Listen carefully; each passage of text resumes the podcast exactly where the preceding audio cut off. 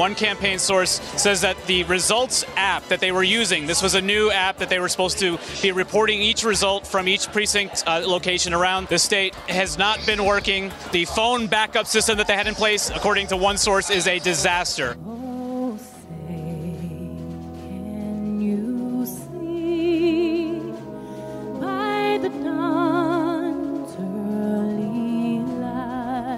Corrida presidencial nos Estados Unidos teve início nesta semana para o Partido Democrata. No entanto, essa largada foi conturbada, com atraso na apuração dos votos nas primeiras prévias do partido, realizadas no estado de Iowa. Segundo os democratas, houve inconsistências na forma de cada zona eleitoral reportar números. Mesmo sem definição de um vencedor, os principais pré-candidatos do partido, Bernie Sanders, Pete Buttigieg, Elizabeth Warren e Joe Biden demonstravam otimismo com o resultado. So listen, it is too close to call The Iowa Democratic Party is working to get this results, uh, get them straight. And when those results are announced, I have a good feeling we're going to be doing very, very well here in Iowa. So we don't know all the results, but we know by the time it's all said and done, Iowa, you have shocked the nation. Iowa, onde vive só 1% dos americanos, é o primeiro estado a indicar sua preferência para o candidato democrata. O voto dos eleitores nas prévias define a quantidade de delegados a que cada candidato terá direito na Convenção Nacional da Legenda. O nome que obtiver a maioria simples entre os 3.979 delegados do partido na reunião da sigla é o nomeado. Em Iowa, estavam em jogo 41 cadeiras de delegado partidário. Na apuração parcial divulgada até a noite de ontem, terça-feira, Pete Buttigieg largou na frente com 26,9% dos votos, seguido de Bernie Sanders com 25,1%. A senadora Elizabeth Warren ficou em terceiro lugar e o ex-vice-presidente Joe Biden em quarto. As próximas três disputas das prévias do partido acontecem em New Hampshire, Nevada e Carolina do Sul. Afinal, qual é a explicação para a confusão em Iowa? Qual a importância dos resultados no estado para a eleição nacional? O que aconteceu terá reflexos nas próximas disputas? Quem explica essa história é a correspondente do Estadão nos Estados Unidos, que acompanha as prévias democratas, Beatriz Bula. Olá, Bia, tudo bem? Oi, Emanuel, tudo bem e por aí? Tudo bem. Bom, passada ah, esses primeiros resultados, resultados prévios ainda da eleição, né, neste momento que a gente está gravando aqui para o podcast Estadão Notícias, né, com 62% dos resultados divulgados. Olhando para essa fotografia, Bia, digamos que é o um mundo dos sonhos e tudo que ocorreu até agora é o um mundo dos sonhos para Donald Trump. Se a eleição fosse amanhã, o Trump estava mais do que reeleito, é isso, Bia? É um cenário positivo para o Trump, menos pelos resultados que foram divulgados até agora e mais pela confusão que se estabeleceu no Partido Democrata desde a segunda-feira à noite até agora, quando a gente está conversando aqui. O partido teve problemas em contabilizar e divulgar os resultados. Esse problema foi assumido já passava da meia-noite, da segunda para terça-feira, aqui em Iowa, e de lá para cá a coisa não ficou mais clara, pelo contrário, ficou ainda mais nebulosa. É, e isso é uma largada muito ruim para os democratas, né, que já estavam num cenário embaralhado, com vários candidatos, pelo menos quatro candidatos bem posicionados, e tentavam mostrar que agora vinha o momento dos democratas de embalar uma campanha eleitoral. Mas eles dão esse start, essa largada, dessa forma totalmente confusa e mergulham numa crise interna. Enquanto isso, o Trump está faturando do lado de lá. A campanha dele já criticou os democratas por essa confusão que aconteceu em Iowa, né? Então, o coordenador de campanha dele fala: se os democratas não conseguem nem organizar um caucus, que é esse sistema de prévias de Iowa, é, como é que eles querem gerir um governo? E o Trump vai é, surfar em cima dessa onda, certamente. Enquanto isso, os democratas têm que tocar o barco, tocar a campanha, porque semana que vem tem prévias de novo. Ô Bia, e claro, ficou todo mundo aqui no Brasil tentando entender quem é esse cidadão que está liderando até agora as prévias, o Pete Buttigieg. Uh, o que, que, você pode dizer para a gente dele? É uma novidade nesse cenário mesmo, também aí para os Estados Unidos ou só para a gente? O Pete Buttigieg, ele era prefeito de uma cidade que é uma cidade pequena no estado de Indiana, cidade de South Bend. É, então ele não tem uma representação nacional, uma representatividade nacional, não teve um cargo no Congresso lá em Washington, né, no Capitólio, como é o caso dos senadores Bernie Sanders e Elizabeth Warren, não foi vice-presidente da República, como é o caso do Joe Biden. Ele não é conhecido nacionalmente, mas ele começou a ganhar atração no final do ano passado, quando ele pontuou muito bem nas pesquisas eleitorais, justamente de Iowa. Ele estava aparecendo no primeiro lugar, mas nos últimos meses a campanha dele perdeu um pouco de força e aí ele voltou a ficar ali em segundo lugar, mas depois de dois candidatos que estavam empatados, que era o Joe Biden e o Bernie Sanders. Então, em tese, um terceiro, digamos assim, os dois disputariam pelo primeiro lugar, o Biden e o Sanders, e o Pete Buttigieg vinha logo depois.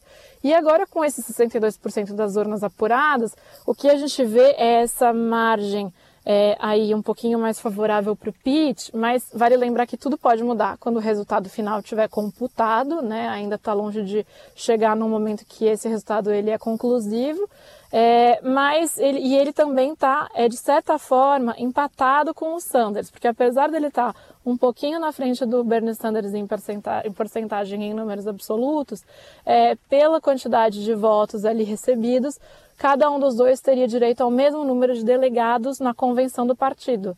Então, é, para explicar um pouquinho, os, as prévias definem, na verdade, quantos delegados cada candidato vai ter nessa convenção partidária. E aí, esses delegados, eles votam é, em julho, né, na convenção, para confirmar o nome que vai ser nomeado candidato para disputar a presidência da República, no caso desse ano de 2020, para disputar contra o presidente Donald Trump. Então, se se resumisse a isso que a gente sabe até agora, Pete e Bernie Sanders estariam é, com o mesmo número de delegados no estado de Iowa. Então sairiam na frente nesse estado de Iowa. Mas sem dúvida o nome do Pete é muito mais novidade do que o do Bernie Sanders. Bernie Sanders já tentou outras vezes se viabilizar como candidato do Partido Democrata. É, e o Pete, na verdade, ele desponta como essa novidade. Ele tem um perfil totalmente diferente dos outros três. Para começar, que ele é mais jovem, Emanuel. Então, os outros três estão na faixa dos 70 anos. O Pete Buttigieg tem 37 anos. Também destoa quando ele não tem um cargo nacional, como os outros três têm ou tiveram de alguma forma. Ele se vende como um candidato centrista, moderado, apesar de ser jovem, e ele se vende como um candidato cristão, religioso, tem uma plataforma ligada à religião e é o primeiro candidato declaradamente gay a concorrer à Casa Branca. Ele desafia uma série de padrões do candidato típico democrata. Uhum, entendi. Ô Beatriz, e, e, e, me conta uma coisa: Iowa é o pontapé, não é um estado, digamos, em termos uh, de representatividade eleitoral tão significativo, mas ele acaba ditando tendências. É isso o papel de Iowa na eleição americana? É, a importância de Iowa é largar primeiro. Quem sai bem acaba é, vendo um efeito cascata nas outras prévias. Então, de uma certa forma, quem sai bem nessa, nessa primeira disputa é, vê o seu nome em ascensão, vê o seu nome mais em evidência do que os outros concorrentes, e isso faz com que outros estados acabem indo por esse candidato. Nas últimas duas décadas, o nome que sai bem em Iowa acaba sendo o nomeado do partido. Não é só Iowa que conta, é claro. Então não significa que quem for o primeiro em Iowa vai ser o nomeado, porque Iowa tem um eleitorado com características muito particulares, que não é o eleitorado é, normal dos democratas. É um estado mais rural do que urbano, quando os eleitores democratas estão mais centrados nas grandes cidades, e também é um eleitorado predominantemente branco, há pouca representatividade étnica e racial no estado. Então, não dá para falar que Iowa responde ou corresponde ao resto do país, mas é um começo, digamos assim, um pontapé inicial. E também é importante falar que é um estado importante na produção de grãos americanos e, portanto, tem um peso relevante aí na economia e conta com o lobby do agronegócio junto ao presidente americano, junto à Casa Branca, e todos os políticos não podem ignorar o fato de que Iowa, junto com Illinois, responde pela produção aí de um terço de toda a produção de milho dos Estados Unidos. Muito bem, essa é Beatriz Bula, correspondente do Estadão em Washington, está em Iowa. Em qual cidade você está? Está na capital do estado, Bia? Eu estou na capital, Des Moines. Muito bem, está lá e gentilmente mais uma vez participando aqui do nosso programa, explicando mais o complexo sistema eleitoral americano. Difícil de entender. Obrigado, viu, Bia? Mas com você ficou mais cristalino e claro. E bom trabalho para você por aí uh, nesse clima gélido de Iowa. Obrigada, sempre um prazer estar aqui.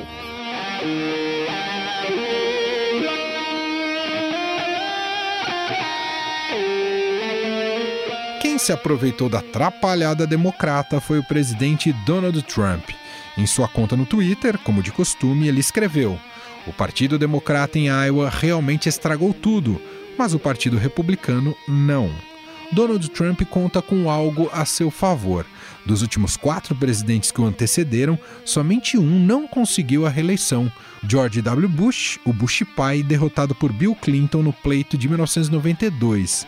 No entanto, dos cinco presidentes que não conseguiram se reeleger no século XX, quatro eram republicanos. Afinal, qual o tamanho do prejuízo para os democratas com essa confusão em Iowa? Quais os desafios que o partido terá pela frente para impedir a reeleição de Trump no segundo semestre? Para responder essas e outras questões, Gustavo Lopes conversa com o professor da Universidade de Denver, que nos atende diretamente dos Estados Unidos, Rafael Iores.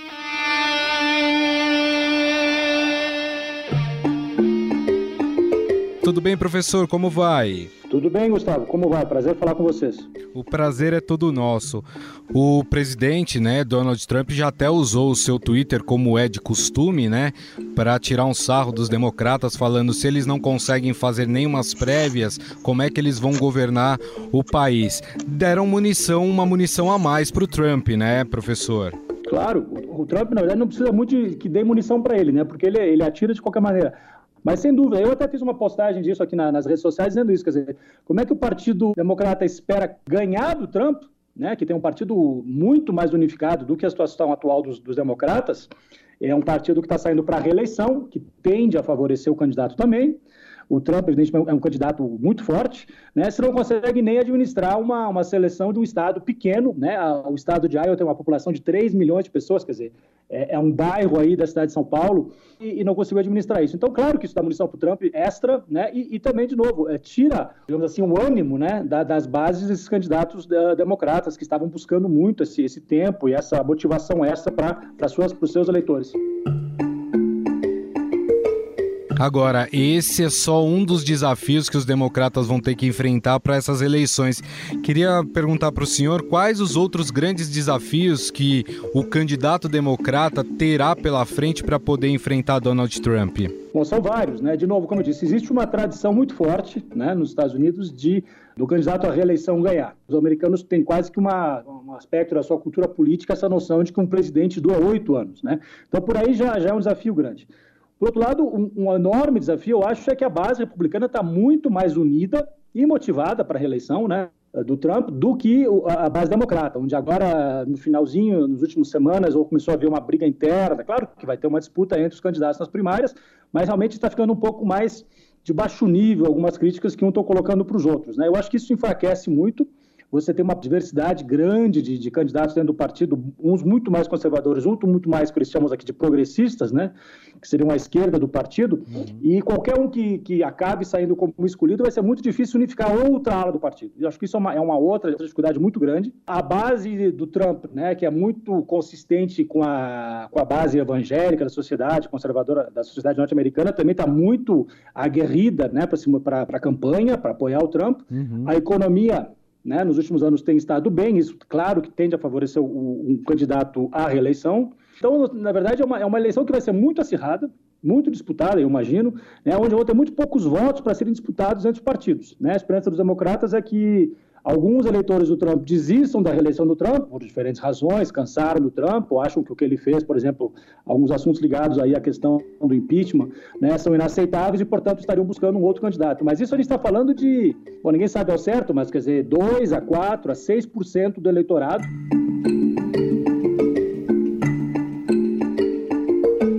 O senhor até citou o processo de, de impeachment do Trump, né, que não avançou. De alguma forma, pelo que o senhor sente aí, manchou a imagem do Trump ou simplesmente o americano esqueceu ou não deu bola para esse processo de impeachment? Bom, essa é uma pergunta chave, né, para poder fazer esses prognósticos da eleição. Eu acho que a esperança dos democratas era que fizesse realmente essa, essa mancha na imagem do Trump, né? E, especialmente alguns setores da, do eleitorado em alguns estados chaves. De novo, na eleição aqui ela não é uma eleição que baseada no voto popular, mas é uma eleição definida pelos delegados do colégio eleitoral. Então você tem que ganhar em estados onde há de fato uma disputa, porque a população tende a votar ou, ou democrata ou republicano em diferentes eleições, então você é, disputa mais ou menos esses estados chaves, que eles chamam aqui, que seriam Ohio, Flórida, né, principalmente. Nunca se sabe de fato quais estados seriam, estariam em disputa além desses aí. Né? Muitas vezes alguns falam do Colorado, estão começando a falar de, do Arizona, Pensilvânia, né, alguns estados que tinham uma, uma trajetória recente na, na, política americana de votar democrata, como uh, Wisconsin, hoje em dia estão votando para o Partido Republicano. Então, a gente está falando de, um, de, uma disputa entre eleitores chaves. Enfim, em síntese, eu acho que não houve na base republicana, na base do do Trump, esse objetivo democrata, ou seja, de manchar a imagem do Trump. You know, we're having probably the best years that we've ever had in the history of our country. And I just got impeached. Can you believe these people? I got impeached. Talvez até pelo contrário, talvez até possa ter sido ter tido um efeito colateral de que as pessoas acharem que isso é uma conspiração, é uma perseguição contra o Trump, que motive-os mais até para se engajarem na reeleição. Claro, isso é, é uma coisa que ninguém sabe, a eleição vai ter que demonstrar o efeito de, de concreto do que houve. Uhum. Uh, pode haver tido a perda de algum apoio em alguns setores, mas talvez também motive a base para se engajar ainda mais na reeleição. É, até baseado nessa análise que o senhor fez, professor, é, pegando os pré-candidatos do Partido Democrata, tem algum que o senhor visualiza, ou até pelo que o senhor ouve aí, que teria um perfil melhor para disputar essa eleição contra o Trump? É, só para tentar explicar um pouco, a gente tem, como eu disse, um, um, espectro amplo de candidatos dentro do Partido Democrata de, de posicionamentos, muitos, alguns muito mais à esquerda, muitos mais conservadores. E a pergunta que se coloca dentro do partido e no eleitorado em geral é, ou seja, nós precisamos ter um candidato mais moderado, como o Joseph Biden. We're going to walk out of here with uh, our share of delegates. We don't know exactly what it is yet, but we feel good about where we are. Para garantir o voto desses independentes, que por serem independentes, portanto, não são suficientemente democratas, mas que estariam abertos a votar num candidato democrata, ou os democratas apostariam num candidato muito mais à esquerda, muito mais progressista. Muito se falou, talvez, uma, uma candidata, na verdade, uma mulher, né, como um contraponto chave a um candidato, a um presidente muito misógino, que é o Trump, ou pelo menos talvez ainda sendo um homem branco, como o Bernie Sanders, que de fato tem uma agenda, né, uma, uma plataforma eleitoral muito mais progressista. 1.8 trillion dollars a year on weapons of destruction designed to kill each other. Maybe we should pool our resources and fight our common enemy. E a esperança de quem o apoia é que ele talvez perca votos entre os moderados, mas ele traria novos votos de pessoas que não se animam a votar, porque o voto aqui não é obrigatório, uhum. né? pessoas jovens, pessoas de visão mais progressistas, que aí se animariam a votar e tenderiam, então, a agregar novos eleitores no processo eleitoral e poderiam dar a vitória ao Partido Democrata. Essa pergunta, claro, ninguém tem a resposta, e é a conversa que existe hoje em dia entre né, eh, os eleitores do Partido Democrata dentro do processo primárias. E vão discutir exatamente essas questões. Qual é o risco? Né? A gente vai apoiar um candidato mais tradicional, garantir quem normalmente vota, que vote para o nosso candidato, ou agregar novos eleitores ao processo. Agora, outra pergunta importante, professor, é o que a sociedade americana quer? O que, que ela espera de um candidato? O que dá para sentir aí nos Estados Unidos, hein, professor? Você tem um setor da sociedade amplo, que é mais ou menos o setor que está apoiando o Trump, que vem apoiando o, o Partido Republicano, que são pessoas uh, que tendem a ser mais né, brancas, uh, ligadas a atividades econômicas mais tradicionais, que tem uma, uma perspectiva da economia, uma perspectiva também social, cultural, né, mais conservadora, e que se tentem muito, digamos assim, confortáveis com a situação atual do país. Por outro lado, quer dizer, o país tem mudado nas últimas duas décadas, três décadas, se integrado à economia, ha trazido a economia global, se globalizado, né? Então você tem muitas pessoas imigrantes, né? Se diz aqui que o voto do imigrante pode ser um voto decisivo nas próximas eleições, Mas isso ainda é um processo que está se desenrolando. Só para complementar, mas também não é só uma disputa cultural. Uhum. Eu acho porque também, quer dizer, por um lado, a economia indo bem tende a favorecer o candidato à reeleição, no caso do Trump,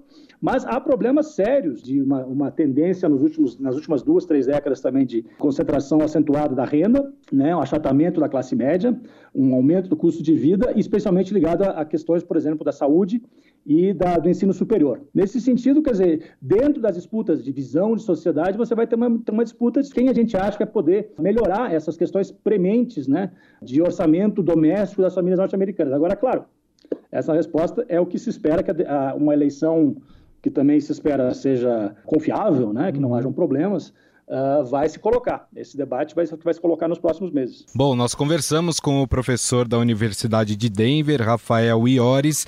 Professor, mais uma vez, muito obrigado pela sua atenção. Um grande abraço. Eu que agradeço, um prazer e vamos ver como é que é, essa campanha se encaminha. Estou à disposição para continuar a conversa. Obrigado.